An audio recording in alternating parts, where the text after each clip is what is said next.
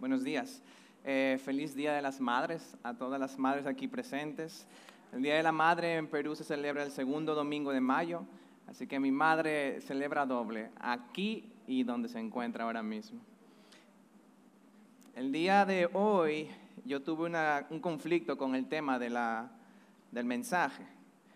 Empecé con el Día de la Madre, pasó al tema del pecado borrado por Dios a David, pasó al tema del dolor y la aflicción y volvió al Día de las Madres de nuevo.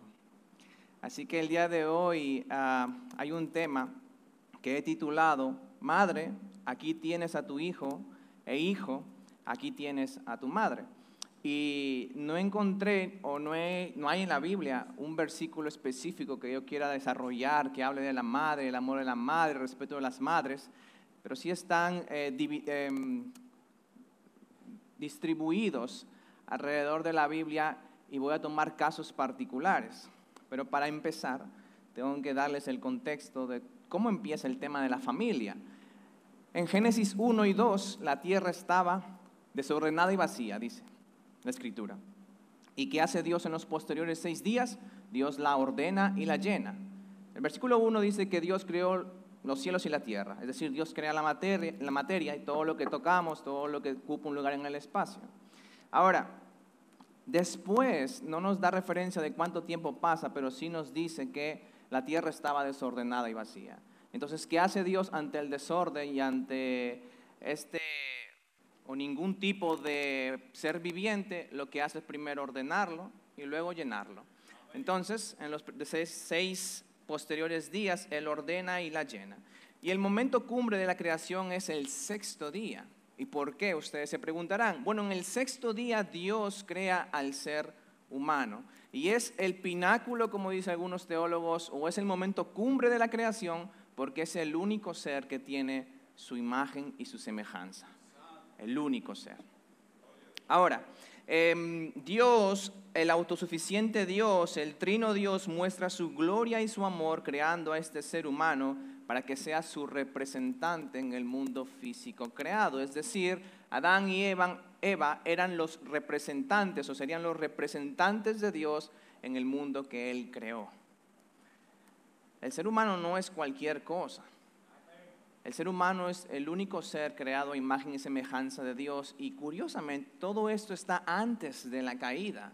Es decir, que la caída por desobediencia del pecado no anula, no anula la identidad del hombre de ser creado a imagen y semejanza de Dios. Así que todo ser humano, bueno o malo, tiene la identidad de Dios. Es creado imagen y semejanza de Dios. Eso nos dice que nosotros no podemos tratar a las personas como nos dé la gana. Francis Schaeffer, que fue un teólogo sueco muy, muy em, bueno a nivel teológico, él decía, él, cada vez que, que, saludaba a una persona, lo saludaba con tanto ánimo que una persona se le acercó y le preguntó, ¿por qué tú saludas a la gente así? Y Francis Schaeffer le dice, oh, pero tú no sabes que esa persona es creada a imagen y semejanza de Dios. Eso es suficiente. Y por eso Francis Schaeffer se lleva eh, el título del teólogo práctico, porque él conversaba mientras predicaba.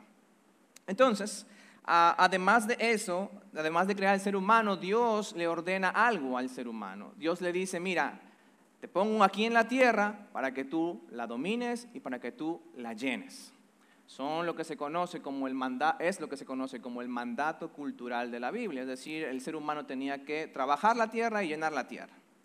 Ahora, ¿cómo iba a llenar la tierra? Es la pregunta. Es decir, que cuando Adán tenga descendencia, todos iban a mezclar, todo con todo, o sea, que cualquier persona podía llenarla con cualquier persona, cualquier hombre con cualquier mujer. No necesariamente. Y pasamos de Génesis 1 a Génesis 2. Génesis 2, 24, precisamente nos dice algo muy particular. Y yo recuerdo que Juan José creo, lo dijo eso el día en que yo me casé, hace casi dos años. Eh, él dice, versículo, Génesis 2, versículo 24. Por tanto, el hombre dejará a su padre y a su mujer y se unirá a su mujer y serán una sola carne. Entonces, la forma a, través de la cual Dios, a través de Adán y Eva, iban a llenar la tierra, iba a ser a través de una relación profunda de pacto, es decir, el matrimonio. Dios manda al hombre que deje a su padre y a su madre y se una a su mujer para que en esa relación, en eso que, nosotros conocemos como familia, Dios, perdón, el hombre comience a cumplir el mandato que es llenar la tierra. Entonces, ah, tristemente por causa del pecado, como vamos a ver más adelante, hay familias ahora que son, o padres que son solteros. Tristemente tal vez puede ser por una trágica muerte o tal vez por un trágico divorcio. Ambas trágicas situaciones. Sin embargo, el propósito original de Dios para la familia era que un hombre y una mujer se unieran como marido y como mujer y que esta relación sea fructífera, es decir, que tengan hijos. Entonces, esto les permitiría cumplir este mandato de llenar la tierra, es decir, el tener hijos. Tristemente, para el ser humano, después de Génesis 1 y después de Génesis 2, ¿qué, sigue? Génesis 3, ¿verdad? Y Génesis 3 nos relata el tema de la caída del hombre, la desobediencia del hombre, el hombre tentando a Dios, queriendo ser Dios y por ende las consecuencias de ese intento de sublevación, ese intento de rebelión contra Dios. Y ustedes, perdón, el lugar donde se nos muestra Génesis 3 es como el ser humano se revela contra Dios y todo el plan de Dios se distorsiona. No sé si ustedes en algún punto de su vida han dicho, wow, pero esto no está bien. Hay algo que no está bien. Hay niños que han crecido con, que, con solamente su mamá, padres divorciados, solamente su, su papá, cualquiera de los dos casos, y tú dices, y, eso no está bien. Y hay niños o chicos, yo lo veo mis estudiantes, que piensan que eso es normal. Y cuando yo veo eso, yo me aflijo porque yo digo, wow, eso no es normal. Y yo tuve la gracia de crecer con mi madre hasta que a los 16 años tuvo que viajar. Y cuando vuelvo, miro hacia atrás, yo veo que mi hermana, a partir de sus 6 años hacia adelante, ella creció sin su mamá presente. Porque mi mamá trabajó en el extranjero, o trabaja en el extranjero. No está bien. Algo está mal. Y ese algo es lo que encontramos aquí en Génesis 3. El plan de Dios se distorsiona, las relaciones se distorsionan, el pecado entra al mundo y ahora, y, el, recuerden el mandato cultural, llenar la tierra y dominarla. Ahora para llenar la tierra se va a hacer a través de dolor y para dominar la tierra va a ser a través del esfuerzo físico profundo. Las, Dios cuando yo, cuando yo entendí esto, dije, wow, Dios le manda al hombre que haga dos cosas, llenar y dominar. Y ahora Dios maldice al hombre con ese mismo mandato. Ok, tú vas a seguir llenando la tierra trabajando la tierra, pero ahora la tierra no te va a dar tu fruto tan fácilmente. Va a ser con el sudor de tu frente y por eso nos cansamos. Y número dos, ahora las mujeres que antes tal vez podrían dar a luz sin dolor, tantas mujeres aquí que saben eso, pues en, ese, en esos momentos entra el dolor del parto para las mujeres. ¿Y por qué traigo todo esto el día de hoy? Bueno, a inicios del siglo XX, eso fue averiguado rápido en Google, 1914 más o menos, se instaura aquí el Día de la Madre. Eh, y no importa si no somos tradicionalistas, yo no pensé que no, no lo era tanto, pero creo que nosotros podemos aprovechar este día para celebrar el rol de la mujer como madre. Y por eso introduje el tema de la familia. La familia fue una idea de Dios, por lo tanto, la maternidad es una idea de Dios. Y hoy quiero hablarles a todas las madres y potenciales madres y madres en proceso. Pero también quiero hablarles a lo que hace a las madres madres, es decir, a los hijos. Así que este mensaje es doble, un doble enfoque. Por eso el título madre, eh, o madre, aquí tienes a tu hijo, e hijo, aquí tienes a tu madre. Y no debemos olvidar, tampoco lo mencionaba anteriormente, para, no, caer en un romanticismo y, salir frustrados, aunque las madres son ejemplares, y yo no lo niego, yo tengo a dos mujeres, eh, o tú, bueno, mi madre y mi abuela, mi abuela, falleció el año pasado, eh, dos mujeres ejemplares, yo me quedo siempre corto para, poder dedicarle palabras a ella y mi esposa está en ese camino. Digo, wow, yo he sido muy bendecido con las mujeres en mi vida. Sin embargo, son pecadoras también. Hay pecado en, las en ese tipo de personas y necesitan a Cristo tanto como tú y tanto como yo lo necesitamos. Así que no caigamos en un romanticismo, un romanticismo que significa ponerle algo que en realidad no es eh, la realidad. Así que para no llevar esto a la desesperanza, aunque nosotros hemos visto Génesis 1, Génesis 2, el Edén, pasamos a Génesis 3, la caída. Sin embargo, después de esos tres capítulos en Génesis, hay que recordar que los que han puesto en Jesús tienen un Mateo 1.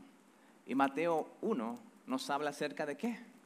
Del nacimiento de Jesús, del nacimiento del Redentor. Así que todos los que han puesto su esperanza en Cristo, a pesar de tener y vivir en un Génesis 3 constantemente, viven también en un Mateo 1. Y no olviden eso porque tiene un impacto muy profundo más adelante. Así que el día de hoy vamos a dividir el sermón solo en dos apartados. Número uno, madres y número dos, hijos. Pero los examinaremos a través de tres casos, tres casos, tres vidas. Y veremos el caso de María, la madre de Jesús, Loida y Eunice, la madre de Timoteo, y el caso de Salomón, rey de Israel, pero hijo de Betsabé. Así que permítanme orar, por favor, y acompáñenme a orar. Oremos, por favor. Señor, te damos gracias esta mañana porque tú has permitido que un día como hoy recordemos ese esfuerzo, Señor, de todas las mujeres que quieren salir adelante, las mujeres que han podido tener hijos físicos, biológicos. Y aunque en tu palabra no hay ningún día, Señor, que distinga esto, Tú has permitido que podamos darle honra a quienes merecen honra. Y gracias por esa oportunidad, Señor, de poder rescatar todo lo bueno, Señor, que tú haces en la vida de nuestras madres, de nuestras abuelas. Ayúdanos, Señor, a, como hijos, a poder honrarlas como tú nos mandas. Honra a tu padre, a tu madre, dice tu palabra. Pero también a las madres, permítelo, Señor, que puedan ver su responsabilidad y su llamado. Y Señor, pon tus palabras en mi boca porque indigno soy de poder estar hablando aquí, pero solamente es en tu gracia donde me sostengo. Así que por favor, habla el día de hoy a tu pueblo, habla las palabras que ellos necesitan escuchar y calla mis opiniones, porque ¿a dónde iremos, Señor, si solamente tu palabra es palabra de vida eterna? Así que guárdanos, Señor, del pecado, líbranos de las tentaciones el día de hoy, líbranos de romantizar a figuras terrenales, porque el único bueno que vivió en esta vida fue Jesucristo. Y Él murió para poder restaurar las relaciones entre padres e hijos. Así que, Padre, una vez más, ayúdanos el día de hoy. Todo lo pedimos en el nombre de Jesús. Amén. Así que por favor vamos a empezar con el apartado número uno, madres. Y yo subtitulé esta parte, la maternidad es un llamado. Y vamos a ver por qué. Acompáñenme por favor a Lucas. El capítulo uno de Lucas es aquel lugar donde se anuncia que Jesús iba a nacer y lo hace peculiarmente el ángel Gabriel a una mujer, una muy jovencita virgen llamada María. Entonces vayamos por favor en sus Biblias o acompáñenme en sus dispositivos a Lucas capítulo 1 y vamos a leer los versículos 26 y al 38. Leemos. Y el sexto mes, el ángel Gabriel fue enviado por Dios a una ciudad de Galilea llamada Nazaret, a una virgen desposada con un hombre que se llamaba José de los descendientes de David, y el nombre de la virgen era María. Y entrando el ángel le dijo, salve, saludos, muy favorecida eres, el Señor esté contigo, bendita eres tú entre todas las mujeres. Pero ella se turbó, se asustó mucho de estas palabras y se preguntaba qué clase de saludo es este. En pocas palabras, este hombre, ¿quién es? Y el ángel le dijo, no temas, María, no temas, porque has hallado gracia delante de Dios. Y he aquí concebirás en tu seno y darás a luz un hijo y le pondrás por nombre Jesús. Este será grande y será llamado el Hijo del Altísimo y el Señor Dios le dará el trono de su padre David. Y reinará sobre la casa de Jacob para siempre y su reino no tendrá fin. Entonces María dijo al ángel, ¿cómo así? ¿Cómo será esto puesto que soy virgen? Respondiendo el ángel le dijo, el Espíritu Santo vendrá sobre ti y el poder del Altísimo te cubrirá con su sombra. Por eso el santo niño que nacerá será llamado Hijo de Dios. Y he aquí tu pariente Elizabeth en su vejez también ha concebido un hijo y este es el sexto mes para ella, la que llaman estéril. porque ninguna cosa será imposible para Dios. Una vez más, versículo 37, porque ninguna cosa será imposible para Dios. Entonces María dijo, he aquí, la sierva del Señor, hágase conmigo conforme a tu palabra. Y el ángel se fue de su presencia. Y discúlpeme, esto no estaba dentro de, lo que había pensado compartir, pero me llama la atención que tanto a María como a Elizabeth se le acerca el sexto mes. Y el sexto mes debería hacernos llevarnos al sexto día, donde Dios creó al ser humano el sexto día y Dios estaba creando en Cristo una nueva humanidad. María queda embarazada en el sexto día por obra del Espíritu Santo y Dios nos está diciendo el día de hoy que hay una nueva humanidad. Y esa nueva humanidad son los cristianos. Y cuando tú ves a un cristiano, tú tienes que ver algo diferente. ¿Y cuál es ese algo diferente? Tú tienes que ver algo de Dios en ellos. ¿Por qué? Porque el cristiano está llamado a qué? A conformarse a la imagen de quién? De Jesús. Ahora, Miren versículo 28, por favor. Y entrando el ángel le dijo, salve muy favorecida, el Señor esté contigo, bendita eres tú entre todas, bueno, entre las mujeres, no dice entre todas las mujeres, me hace acordar del Ave María. Dios lo que estaba haciendo a través del ángel es que estaba anunciando esa nueva humanidad a través de una mujer una virgen. Y esta, María, esta mujer se asusta y le dice, ¿cómo va a ser? Porque yo no he tenido relaciones sexuales con mi esposo. Y el ángel le dice, pues no te preocupes porque no hay nada imposible para Dios. Y después le da una promesa y no pierdan eso también más adelante. El versículo 32 al 33 le dice que será grande, será llamado altísimo, será el trono de David y reinará para siempre, etcétera, etcétera. Y, las mujeres que han logrado concebir, las mujeres que han logrado quedar embarazadas al igual, al igual que María, son mujeres que justamente, como salud del ángel, salve muy favorecida, has hallado gracia delante de Dios. Todas las madres aquí presentes, en el momento de su concepción, han hallado gracia ante los ojos de Dios. No sé si tú lo has pensado en un momento de tu vida, en un momento de tu embarazo, pero el día que tú te enteraste que la prueba salió positivo, Dios te dijo, llena eres de gracia. Has hallado gracia ante mí, porque no todas las personas pueden tener hijos biológicos. Y esto es algo muy fuerte para las personas que entienden eso. Porque hay madres que el día de hoy abortan a sus hijos. Hay madres del día de hoy que, bueno, mujeres que el día de hoy asesinan a los hijos dentro de su vientre. Y, y, debe movernos el corazón todo esto, porque es como si la mujer le estuviera diciendo, ok, tú me has dado una gracia embarazándome, ok, yo no quiero tu gracia y rechazan el favor inmerecido de Dios. Y eso debe dolernos. Es la muerte de un ser humano creado a la imagen y semejanza de Dios. Así que si tú estás embarazada, como tengo aquí a dos amigas, hermanas y amigas que están embarazadas, o tú has tenido hijos, el Señor ha entregado un favor especial para ti, dándote la gracia y el favor inmerecido, el regalo de poder tener un bebé. Ahora, recuerden que nos, ok, eso, imagínense que eso es Génesis 1 y Génesis 2. Las mujeres quedan embarazadas, gloria a Dios, llenas son de gracia. Después de Génesis 1 y Génesis 2, ¿qué viene? Génesis 3, ¿verdad? Hay mujeres que no pueden quedar embarazadas. Hay mujeres que son estériles. La Biblia, es interesante que la Biblia nos mencione muchísimas, una corriente larga de mujeres estériles. Sara,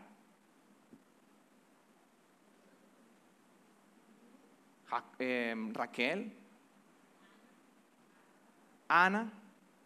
Y yo creo, yo creo que cada vez que, que, en la historia y se contaban la historia, se transmitían la historia, era como si le estuvieran diciendo, oye, prepárate porque el Mesías, el rey, viene, va a venir de una forma inusual, no va a venir por relaciones sexuales, va a venir de forma distinta, no por una mujer que puede dar a luz normalmente, y curioso, lo hace a través de una virgen. No todas las mujeres pueden tener hijos biológicos. Ahora mi pregunta es la siguiente. ¿Eso significa que no todas las mujeres son madres? No.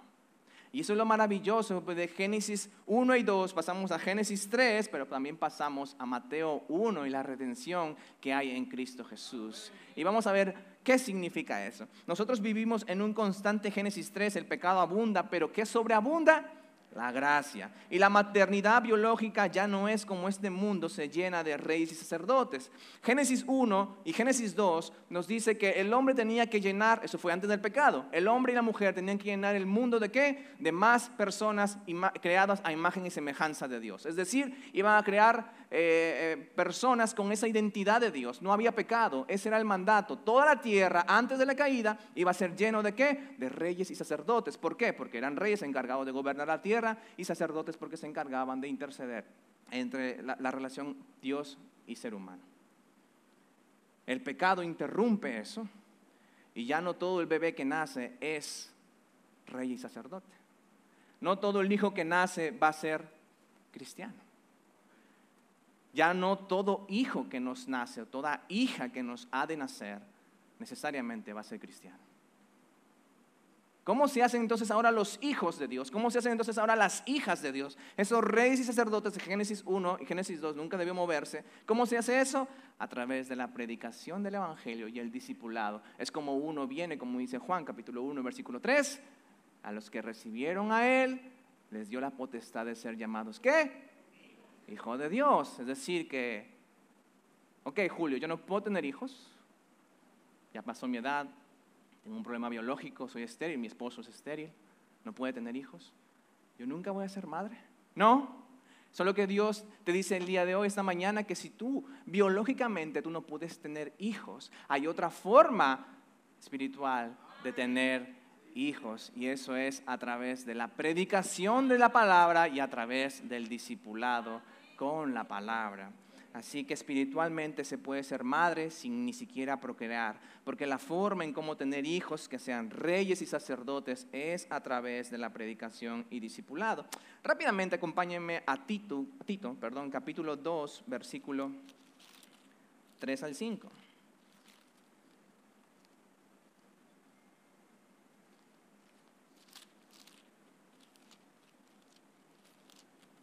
Tito capítulo 2 versículos 3 al 5. Dice aquí, asimismo, las mujeres de edad, las mujeres maduras en la fe, deben ser reverentes en su conducta, no calumniadoras ni esclavas de mucho vino, que enseñen lo bueno y que enseñen a las jóvenes a que amen a sus maridos, a que amen a sus hijos, a ser prudentes, a ser puras, hacendosas, amables, sujetas, para que la palabra de Dios no sea blasfemada. Y aquí un claro ejemplo de que Pablo está diciendo, ustedes mujeres ancianas, no crean que han dejado de ser madres, ustedes mujeres maduras, fuertes en la fe, disipulen a las más jóvenes y automáticamente se pasa a ser una maternidad según los ojos de Dios. Porque tú me vas a decir, no, no, no, Julio, no, que la maternidad es solamente el hijo biológico. Pues será según tu propia percepción, porque Dios está diciendo aquí que la única forma, perdón, que la forma actual ahora, después de la caída,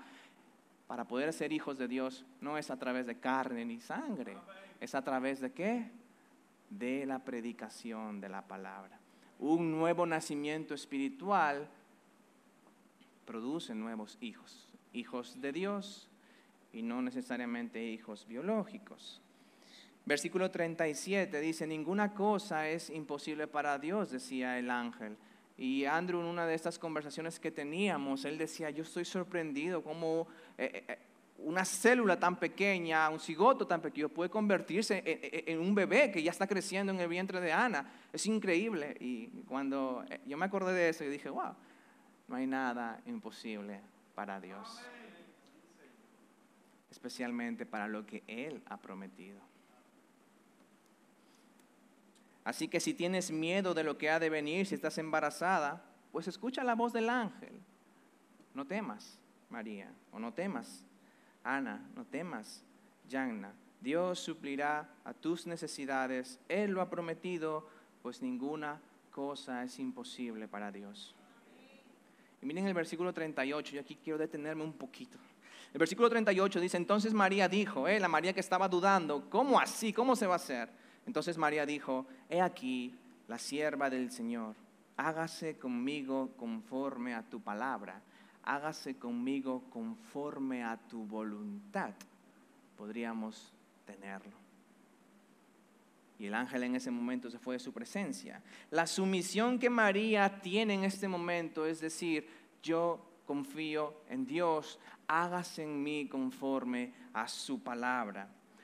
Así que ya sea que tú hayas planificado tu embarazo, ya sea que no lo hayas planificado y pareció un bebé, pues recibe este regalo que no todas las mujeres pueden concebir. Si alguna vez abortaste o alguna vez te forzaron a abortar, ven al Hijo de María, ven a Jesús, porque tu pecado será perdonado. No más culpa, no más condenación para todo aquel que cree que Jesús pagó por ese aborto.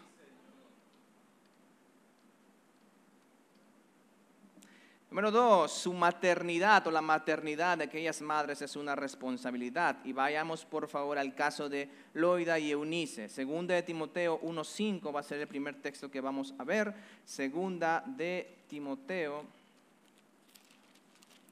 capítulo 1, versículo 5. Eh, perdón, Pablo está saludando aquí a Timoteo y dando gracias a Dios y él le dice, porque tengo presente la fe sincera que hay en ti, la cual habitó primero en tu abuela, Loida, y en tu madre, Eunice, y estoy seguro que en ti también. Así que el primer subpunto de aquí, de este pasaje, lo que podemos ver es que Timoteo tenía una fe sincera. ¿Producto de qué esa fe sincera? O que él vino así como yo vine el Señor, que alguien me predicó en la calle y, después de mucho tiempo y lidiando y peleando con Dios, al final pude venir a sus pies. Eso es lo que dice el texto. ¿Qué dice el texto? Que habitó esta fe sincera, primero en tu abuela, una mujer, curioso, y segundo en Eunice, tu madre, mujer, curioso también. Y Pablo dice, y estoy seguro que esa fe sincera que, hubo en tu abuela y que hubo en tu madre, también está en ti. Entonces, como su punto, yo tengo que decir aquí que las madres que tienen fe sincera, y es curioso aquí que Pablo mencione fe sincera, porque Pablo pudo haber dicho solamente fe, porque hay muchas mujeres, hay muchos hombres también, que dicen que son cristianos, pero sus acciones, su vida, sus decisiones dicen otra cosa. Y Pablo aquí le pone el apellido a la fe y le dice, no, una fe sincera, es decir, una fe sincera. ¿Qué significa sincera? Bueno, en esos tiempos las, las vasijas de, de barro, para poderlas vender las más baratas, se le ponía cera. Entonces, cuando Pablo está pensando y diciéndole a Timoteo, tu fe que sea sincera, es decir, que tu fe sea solamente de barro, no que tenga algo barato allí, sino que sea una fe como la que Dios nos demanda a nosotros. Una fe fuerte en el Señor, no fuerte porque nosotros la tengamos, fuerte porque Él es quien nos la da. Entonces, una fe sincera es una fe que tiene que estar, eh, que tiene que tener las mujeres, ah, según lo que Pablo está diciéndole aquí a Timoteo.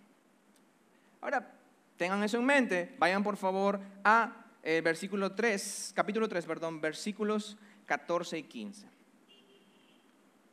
En la misma carta de Timoteo, capítulo 3, versículo 14 al 15, dice, tú, Timoteo, sin embargo, persiste en las cosas que has aprendido. ¿Y de quién aprendió? De su abuela Eloida y su madre Eunice. Pablo todavía no le estaba enseñando ahí muchas cosas. Persiste en las cosas que has aprendido de parte de tu abuela, de parte de tu madre, y de las cuales te convenciste, sabiendo de quiénes las has aprendido, tu abuela y tu madre. Tu abuela, la palabra, mi madre, tu palabra. La palabra de Dios a través de mi abuela, la palabra de Dios a través de mi madre y que desde la niñez has sabido las, sagradas escrituras. Porque aquí puede decir en el versículo anterior, oh sí, a mí mi madre y mi abuela me enseñaron muchas cosas, especialmente el valor del trabajo duro y levantarse muy temprano. Y eso es lo que le está diciendo Pablo a Timoteo. Miren el versículo siguiente, versículo 15. Y que desde la niñez, es decir, cuando tú eras pequeño, cuando vivías en la casa de tu abuela y de tu madre, o de tu madre, y donde vivía tu abuela, has sabido las sagradas escrituras. ¿Enseñadas por quién? Por su abuela y por su madre. Las cuales te pueden dar la sabiduría que llevan a la salvación mediante la fe en Cristo Jesús. Hermanos, la escuela, la familia es la escuela de Dios. Yo no sé si ustedes entienden eso. La familia es la escuela de Dios. No la, no la escuela cristiana es la escuela de Dios. No es la familia la escuela de Dios. Es donde el lugar donde se enseñan las acciones morales de cortesía, de gratitud, de respeto y de fe en Jesús. Lo que no te enseñan en tu casa, pocas veces lo puedes aprender en la escuela. Más bien en la escuela tú vas a, mostrar todo lo que tú eres en tu casa y tengo cinco años enseñando. Y hay dos estudiantes aquí míos. Y no me pueden mentir. No, no me pueden dejarme decir mentiras, perdón. Padres o madres, padres y madres, ustedes pueden buscar ayuda, sí. Yo no estoy diciendo que no se pueda buscar ayuda, pero ten en cuenta que es tu responsabilidad criar a tu hijo en la palabra, en la fe, porque tú rendirás cuenta a Dios por cómo las mentes y corazones de tus hijos han sido moldeados por la persona a quien tú confiaste tus hijos. En pocas palabras, si tú tienes una persona que te ayuda en cosas de la casa, ten cuidado. La responsabilidad de criar a tu hijo es tuya, no de la persona que tú tienes para ayudarte en tu casa. Porque la persona tal vez sea creyente o no sea creyente, tiene su forma de ver la vida, tiene su cosmovisión, tiene sus, sus hábitos, tiene sus creencias. ¿Y tú quieres que tus hijos tengan esas creencias? Si no quieres que pase eso, pues críalos porque es tu responsabilidad. La familia y la enseñanza de la madre es la escuela básica de Dios para instruir a los niños cómo deben vivir en este mundo. ¿Y qué enseñanza es esa? Bueno, vamos a ver en un momento cómo Salomón nos recuerda eso recordando él cosas de su madre, pero el versículo más adelante que veremos será eh, Proverbios y esa enseñanza para poder eh, instruir al niño en los caminos de Dios es en el temor del Señor. Tú puedes enseñarle muchísimas cosas a tus hijos. Y tus hijos te van a llamar cuando sean adultos para que tú les recuerdes esas cosas. Pero el enfoque de tu vida tiene que estar basado en enseñarles el temor del Señor. Las habilidades, la educación y que tan alta estima se encuentra y que están ahora tan sobrevalorada, entiendo yo, en el día final no importa. Pero el temor al Señor es lo más importante para tus hijos hoy y para tus hijos mañana. ¿Y por qué digo esto? Y vamos a ver eso en un momento. Miren la parte B del versículo 15, según de Timoteo 3:15, dice, y que desde la niñez has sabido las sagradas escrituras que te enseñaron tu madre y tu abuela, las cuales te pueden dar sabiduría que lleva a qué? A la salvación en Cristo Jesús. Para que todo lo que mi madre me enseñe con respecto al temor de Dios me puede empujar y guiar cada día más a qué? a la salvación mediante la fe en Cristo Jesús. El esfuerzo de su madre, de su abuela, perdón, Eloida, y el esfuerzo de su madre, Eunice, hablando de las dos mujeres en la vida de Timoteo, todo este, este, este recibimiento, es este honrar a Dios con lo que Dios me ha demandado en mi vida, le da un fruto. Y ese fruto es que Timoteo va a vivir eternamente. Así que si tú quieres que tu hijo viva eternamente, comienza a fajarte, a instruir a tu hijo en el temor del Señor. Julio, cada vez que yo eh, disipule a mi hijo, le instruya a mi hijo, ¿va a ser cristiano sí o sí? Recuerden que vivimos en Génesis 3 aún. Y aunque Dios no ha prometido que por más que tú le prediques, y más tú lo disipules, y más rodillas que tú des, y más oración que tú des, la salvación es del Señor pero cumple tu parte y deja a Dios que haga su parte. Estas mujeres llenaron la vida de Timoteo con la escritura y fue el Espíritu Santo que utilizó esto para traer a Timoteo a la fe en Cristo. Y la fe en Cristo trajo qué? Salvación. Y gracias a la respuesta fiel por parte de Loida y Eunice, Timoteo vivirá eternamente con Dios. Así que madres, esta mañana yo quería recordarles, o futuras madres, recordarles, o potenciales madres, quería recordarles que el llamado de la maternidad es, perdón, que la maternidad es un llamado. Y no es un llamado solamente a las mujeres. Ahora, en este, en este lado de la caída, en este lado de la redención, no es solamente a las mujeres que pueden tener hijos biológicamente. No puedes, no necesariamente tú tienes que tener un esposo para tener hijos espirituales.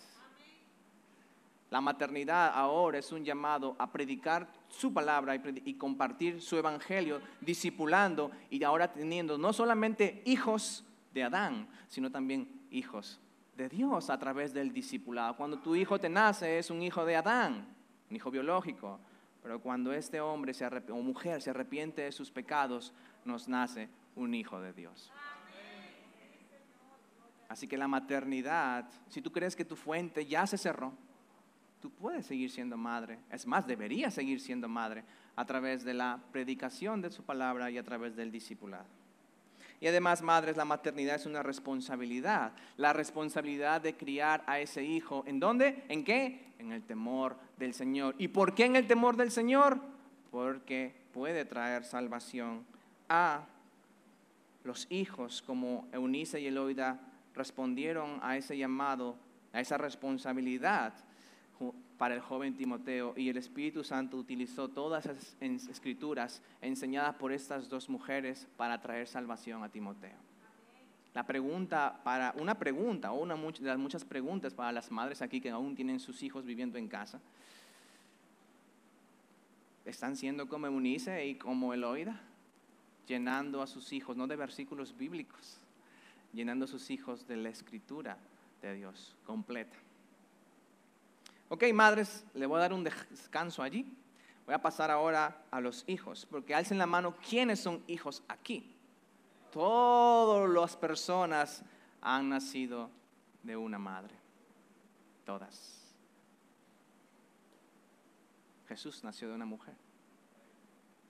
Ahora, hijos, vamos a ver conmigo, o vayan Acompáñame a ver conmigo el caso de Salomón, el rey de Israel. Y cuando yo descubrí que este pasaje existía, yo quería volver a Perú con mi esposa, aunque sea, y vivir de nuevo con mi madre. Acompáñame por favor a Primero de Reyes, a Primera de Reyes, capítulo 2, versículo 19. Ah. Si a ustedes este versículo no los choca, especialmente si ustedes viven con su, en la casa de su madre, Leanlo hasta que un momento le choque esto. Dice el versículo 19. Betsabé fue al rey Salomón para hablarle por fulano. Entonces el rey se paró para recibirla de su trono y se inclinó delante de ella y además mandó a traer un trono para que se sentara a su diestra. Julio, tú no, tú no sabes, tú, tú no conoces a mami. Esa mujer sí molesta.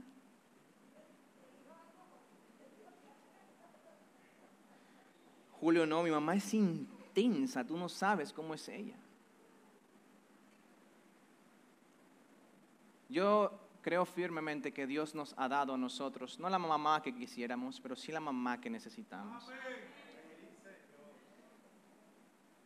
En caso de Salomón, vamos a ver primero la honra. Salomón dice que se levanta de su trono, pues obviamente está sentada para poder levantarse, se levanta del trono donde está el rey, y este no es como el rey Azuero, que cualquiera entraba sin haberlo llamado, o mataba. Por eso que Esther le decía, ayunen y oren, porque voy a presentarme delante del rey. Este rey no, este rey va a entrar a su madre, ¿y qué hace? Deja su autoridad se levanta para mostrarle el respeto, se levanta para mostrarle el honor a la autoridad que Dios le ha puesto en su vida. Las madres son la primera autoridad que tiene, bueno, los padres que tiene el ser humano en su vida terrenal. Cuando tú te rebelas contra esa autoridad, te estás rebelando contra Dios.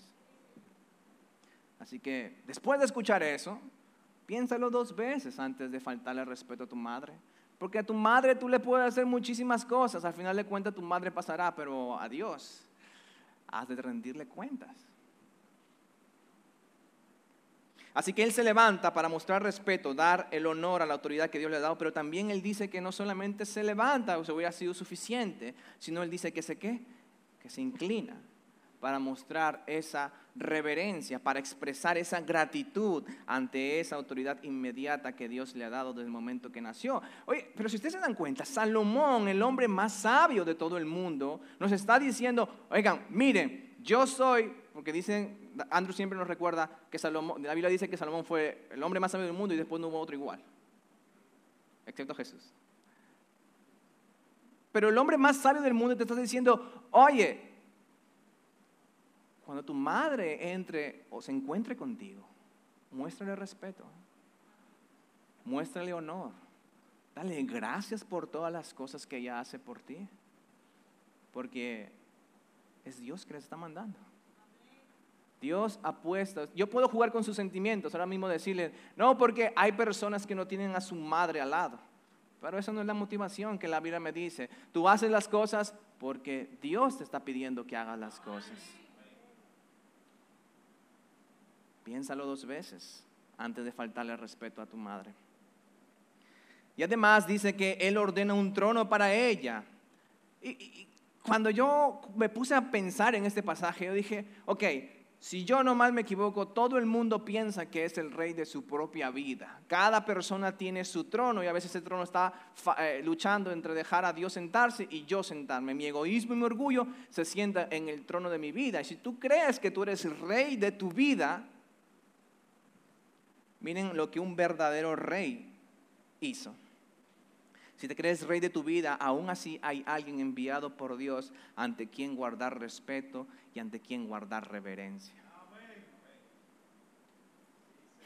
Cada gran rey debe inclinarse ante su madre. Lo hizo Salomón. Mujeres que aún no están casadas y tienen o buscan novio, que hay muy pocas personas aquí en realidad. Esta es una aplicación muy ligera para ustedes, pero yo le he visto y yo estoy seguro que esto se cumple un 98, 99%. Pero si el novio con el que tú estás ahora mismo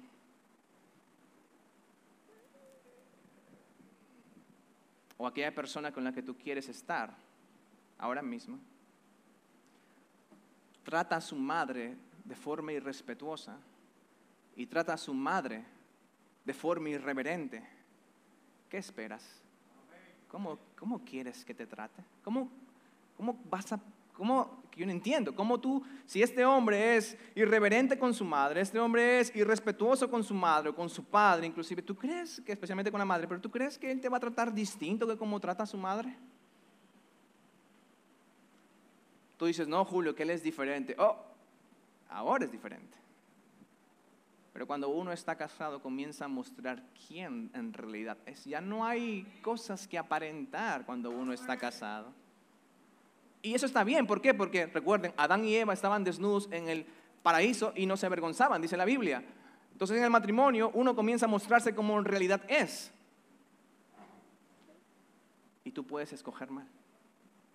Así que señorita que está aquí, que en un momento va a pensar en casarse,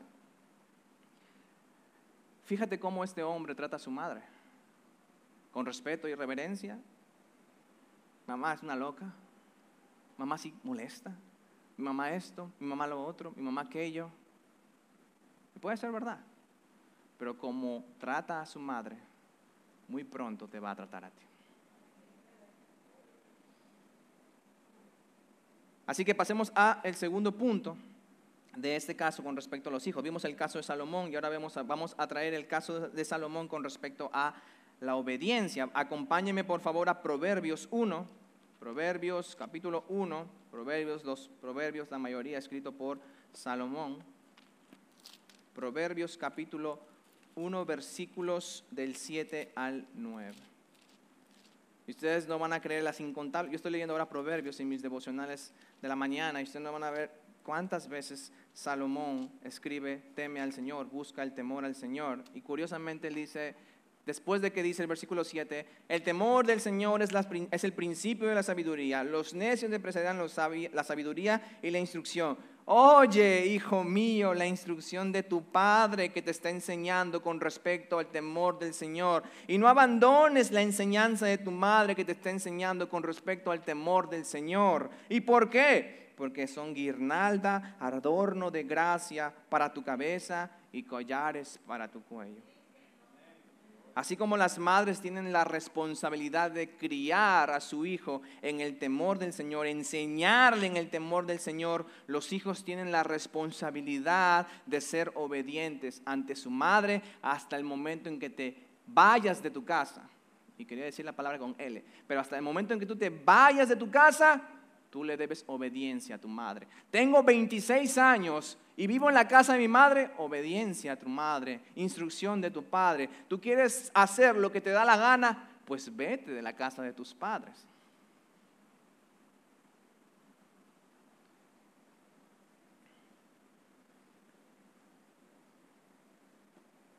¿Cuántas incontables veces son las o incontables han sido las veces que yo le he dicho a mi padre y a mi madre, me voy a ir de la casa. Y nunca me he ido. O nunca me fui, mejor dicho. ¿Cómo? Y no tenía dónde comer. Me voy a ir de la casa y terminaba en la casa de mi tía. Me voy a ir de la casa y terminaba al lado en la casa de mi abuela. Me voy a ir de la casa. ¿A dónde? Pero así son, así el corazón rebelde, en pecado. Un corazón en Génesis 3. Así que, hijos, cuando estés en casa, recuerda que nosotros vivimos en Génesis 3, perdón, y Salomón nos da una advertencia porque hay dos tentaciones comunes a la rebelión. Dios a través de Salomón nos está diciendo a nosotros, oye hijo mío, la instrucción de quién? De tu padre. Y no abandones la, la enseñanza de quién? De tu madre. ¿Por qué? ¿Por qué dice eso Salomón? Bueno, hay dos específicos o dos específicas cosas de la, por la cual Salomón nos está diciendo eso. Bueno, cuando el hijo está en casa, el hijo es tentado a ser rebelde y no escuchar a sus padres. Y cuando el hijo está fuera de casa, el hijo es tentado a abandonar la enseñanza de su madre. Y yo no sé ustedes si ustedes han llegado a vivir solos. Yo, vivido, yo vivo solo, bueno, comencé a vivir solo hace tres, ah, en el 2016, viví solo por dos años y medio más o menos y, todo era una copia de las cosas de mi madre. Y yo no, no, le voy a decir que no tenía un rebú, una desorganización, pero cada vez que vi ese cuarto decía, si mi mamá viera esta habitación, si mi mamá viera qué estoy haciendo con la comida, si mi mamá viera lo que estoy cocinando, si mi mamá viera lo que estoy comiendo, porque el ser humano cuando se despega de la casa de sus padres, el hijo, perdón, tiende a abandonar las costumbres buenas que han sido enseñadas por parte de su madre. Y cuando hablo costumbres buenas, tengan en mente no, no las costumbres cotidianas. Estoy hablando de las enseñanzas que mi padre o mi madre me han dado en el temor del Señor, porque ese es el contexto en el que Salomón está hablando. Así que, hijos, cuando estés en casa, escucha a tus padres. No lo digo yo, lo dice Dios a través de Salomón. No reinventes lo que ellos te dicen, porque los hijos son unos sabios cuando quieren hacerlo. Y, pero tú no dijiste esto, pero tú no, no especificaste esto. Muy sabios se creen los hijos, especialmente los adolescentes. Así que no lo hagas principalmente por ellos, sino por amor a tu Dios, porque esto importa tanto a Dios, porque Él es quien nos puso como autoridad sobre ti y Él puso en el resumen de toda la ley, en los diez mandamientos, honra a tu padre y a tu madre. decir, tu madre no debería estar pidiéndote, tú tienes que honrarme, tú tienes que respetarte, porque Dios te está diciendo, honra a tu padre y a tu madre. Pero vivimos en Génesis 3, recuerden. Y curiosamente, este pasaje, eh, eh, o este honrar a tu padre y a tu madre trae una recompensa. Y una directa a los hijos y a las hijas, porque hay muchas promesas en la Biblia para todas las personas, pero hay una directa que es honra a tu padre y a tu madre, porque ese es el primer mandamiento con promesa que dice, para que te vaya bien y vivas largamente. Y tú dices, de verdad que si yo honro a mis padres, yo voy a vivir 100 años. No necesariamente, pero esto es la recompensa que el Señor te ofrece si honras a tus padres como Él te lo está pidiendo. Proverbios 14, 26, 27. Proverbios 14, 26, 27 dice lo siguiente. En el temor del Señor, recuerdan que tus padres están instruyendo en el temor del Señor, del Señor y tu madre te, te está enseñando el temor del Señor. Y él dice, el versículo 27 del capítulo 14 dice, el temor del Señor es fuente de vida para evadir los lazos de la muerte. El temor del Señor es fuente de vida para evadir los lazos de la muerte. Es decir, que cuando tú honras a tu padre, en este caso, cuando tú honras a tu madre o a tus padres, hay fuente de vida para ti. Y Proverbios 23, 25, dice el versículo 25, 19, 23, perdón. Sí. 19, versículo 23. El temor del Señor conduce a la vida para dormir satisfecho sin ser tocado por el mal. Esto es la corona en la cabeza, esto es el adorno en la cabeza y el adorno a tu cuello por abrazar el temor al Señor enseñado por tu madre, instruido por tu padre, una fuente de vida y una gran confianza, una profunda satisfacción.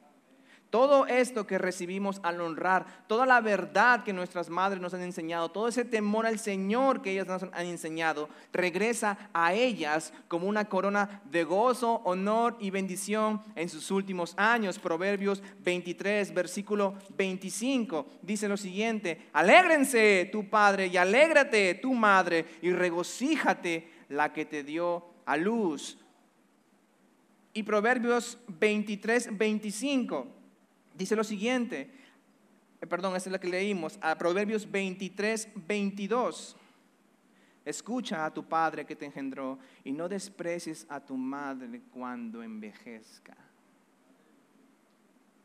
No abandones la enseñanza de tu madre, pues será un adorno de gracia para tu cabeza.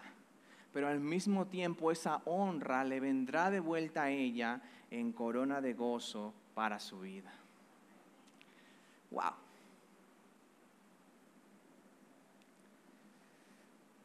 Hemos visto que la maternidad es un llamado. Hemos visto que la maternidad tiene una responsabilidad.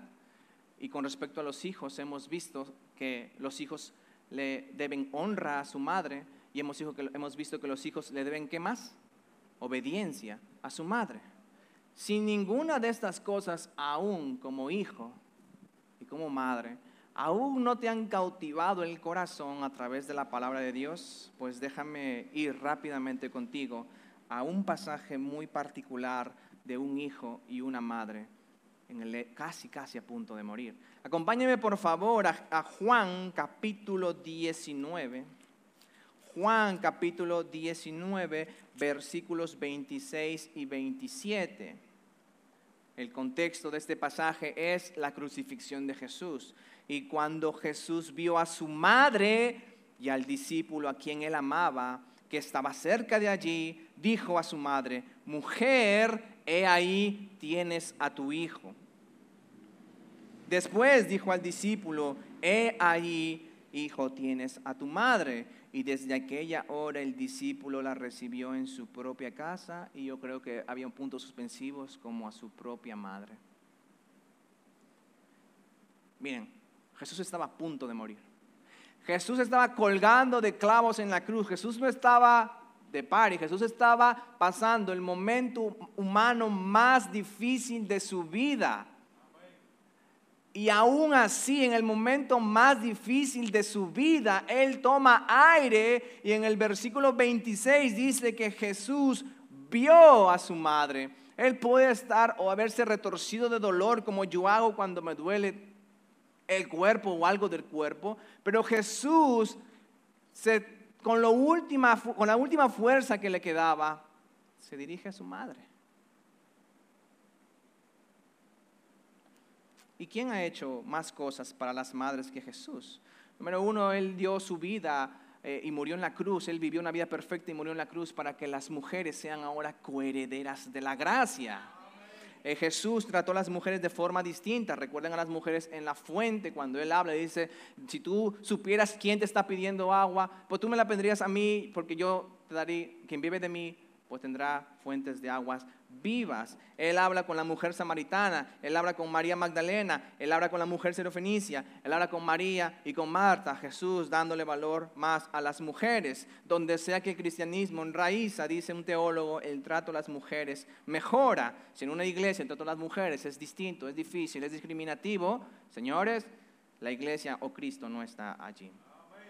Así que sumado a estas cosas que Jesús ha hecho por las mujeres en el pasado, Él agrega un honor particular a las madres justamente cuando cuelga con clavos en la cruz, en completa agonía, en medio de su tortura pública hasta la muerte, Jesús hizo una pausa para honrar a su madre. Número uno, Él la mira con ojos de amor, con ojos de compasión, diciéndole no te vas a quedar sola físicamente. Jesús mira a su madre y a veces los hombres o los hijos varones pensamos que nuestras madres son como nosotros y las tratamos ásperamente y yo lo he visto aquí. Yo no tengo a mi madre aquí para yo, para que ustedes puedan ver si tal vez yo la trato ásperamente. Bueno, mi esposa es testigo, la pueden preguntar porque ella vivió, estuvo conmigo tres meses en, mi casa con mi madre. Pero yo, no, yo, yo, yo veo cómo el hijo trata ásperamente a su madre creyendo que es un hombre, pero la mujer, eh, óyeme, varón, hijo, que vives en la casa de tu padre todavía, tu madre es una mujer, es distinta por diseño. Tú no la puedes hablar así, ella lo toma más fuerte, ella le duele. Y tristemente la dureza del corazón ante esas cosas hace que las madres eh, eh, se vuelvan más duras y difícil de mostrar amor. Número, dos, número uno, Jesús la mira. Número dos, Jesús está con ella. Jesús estuvo con ella 30 años aproximadamente de vida antes de que su ministerio inicie. Y él inicia su vida con ella y termina su vida con ella. Yo, pero Julio, yo me voy a casar, yo voy a, tener, voy a salir de mi, de mi vida. Yo no te estoy diciendo que tú vivas en la casa de tus padres, por si acaso. Lo que te estoy diciendo aquí, que tú debes mostrarle honra, como hizo Jesús aún en el momento de su muerte. Número tres, Jesús le obedece. No sé si usted, Lucas 2.51, discúlpenme, hay muchos versículos el día de hoy, no acostumbro a predicar con muchos versículos, pero Lucas capítulo 2, versículo 51 dice lo siguiente. Y descendió con ellos, es decir, Jesús con sus padres, y vino a Nazaret y continuó, ¿qué dice? Sujeto a ellos. El Hijo de Dios sometiéndose a padres terrenales. Por favor, no me digas que no te, no te puedes someter a tus padres. Jesús lo hizo siendo Dios y tú no puedes hacerlo siendo hombre. Número cuatro, Jesús imita a su madre.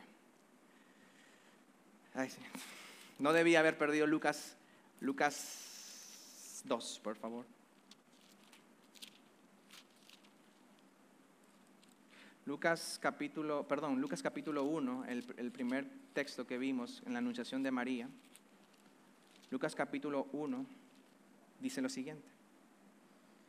Después de que el ángel le anuncia y toda esa promesa que él le da y todo lo que le dice con respecto a Jesús, entonces él les dice, María, versículo 34, dice, María dijo, ¿cómo va a ser esto? María se puso dudosa, ¿cómo va a ser esto realidad? Y miren el versículo, después de que le da toda la explicación de parte de Dios, eh, el ángel, María dice en el versículo 38, He aquí la sierva del Señor, hágase conmigo conforme a tu palabra, es decir, a la palabra de Dios. Ahora, piensa en un momento, para ir terminando, piensa en un momento, ¿en qué otra parte de la Biblia se escucha unas palabras así? Cuando María dice, He aquí la sierva del Señor, hágase conforme a tu palabra, hágase conforme a tu voluntad. No mi voluntad, Señor, no la mía, sino tu voluntad. Si esto no te recuerda Getsemaní, Jesús está imitando a su madre. Jesús imita a su madre cuando ella se sometió a la voluntad de Dios, procreando, llama, llamándole prostituta, llamándole infiel, arriesgándose que la llamen así, la llamaron así. Jesús en Getsemaní dijo, Señor, hágase tu voluntad. Tal vez Jesús tenía en su mente como mi madre lo hizo conmigo. Pero que se haga tu voluntad y no la mía. Todo lo bueno que las madres le enseñan a sus hijos en el temor del Señor, mantengan la esperanza que sus hijos puedan imitarlas también en el temor del Señor. Y número cinco, final, Jesús en estos dos versículos de su muerte, en esta situación más difícil de su vida, provee para ella aún. Dice el versículo eh, que hemos leído al discípulo amado Juan, he aquí, ahí tienes a quién, a tu madre. Y María, madre, aquí tienes a quién, a tu hijo. Dios le estaba proveyendo físicamente, aún en su lecho de muerte. Aquí hay padres de hijos que pueden sostenerse todavía. Pero el momento en que tus padres no puedan sostenerse, es tu deber honrarlos proveyendo para ellos, aún estés comiendo un cable. Porque Jesús aquí está teniendo el peor momento de su vida y aún así está proveyendo para el futuro de su madre que se iba a quedar sin él. Y dice el versículo, que, el versículo de Juan 19, en esos momentos Juan la recibió en su casa como su propia madre y María entiendo también como su propio hijo.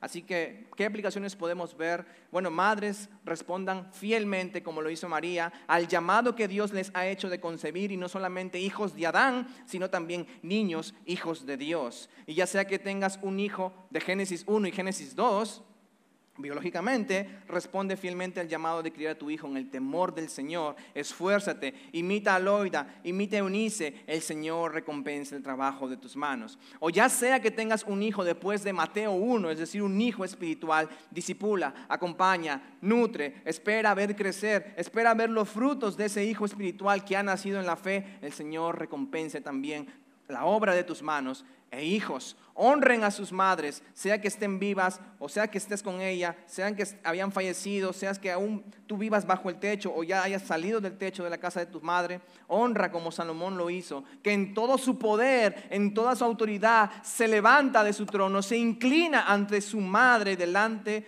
de, de ella y no la trata como una sirviente más, porque tu madre no es tu sirvienta, tu madre es distinta porque tiene una distinción primero de creado imagen y semejanza de Dios y segundo de autoridad porque Dios la puso para ti. Muéstrale respeto, muéstrale amor.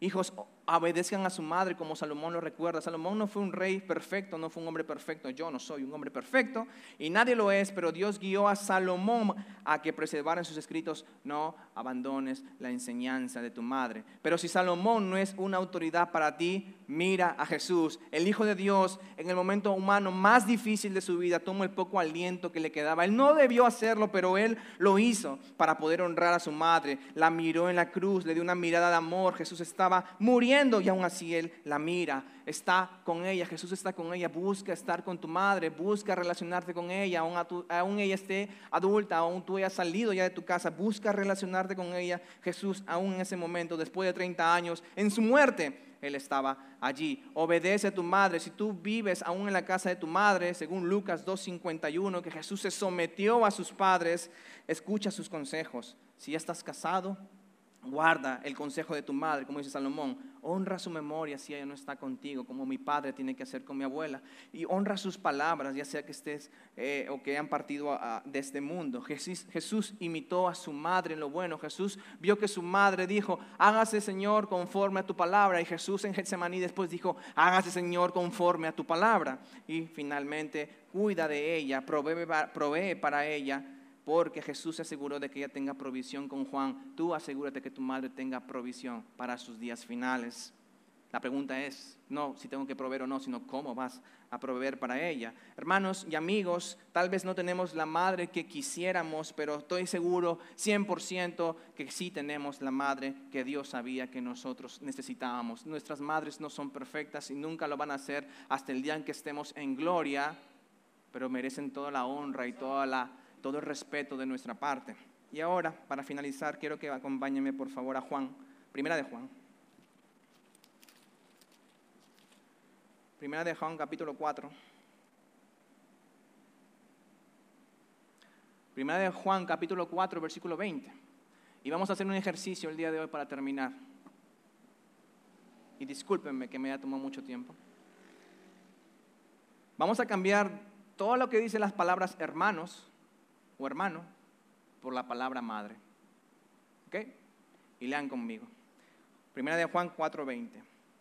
Si alguno dice, yo amo a Dios y aborrece a su madre, es un mentiroso. Porque el que no ama a su madre, a quien ha visto, no puede amar a Dios, a quien no ha visto.